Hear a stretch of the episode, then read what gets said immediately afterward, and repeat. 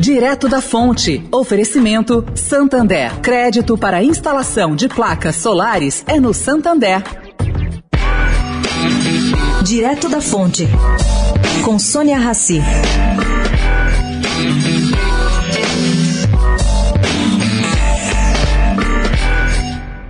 Ai, ai, gente, a batelada de pesquisas sobre a eleição que estão sendo registradas no TSE é gigante.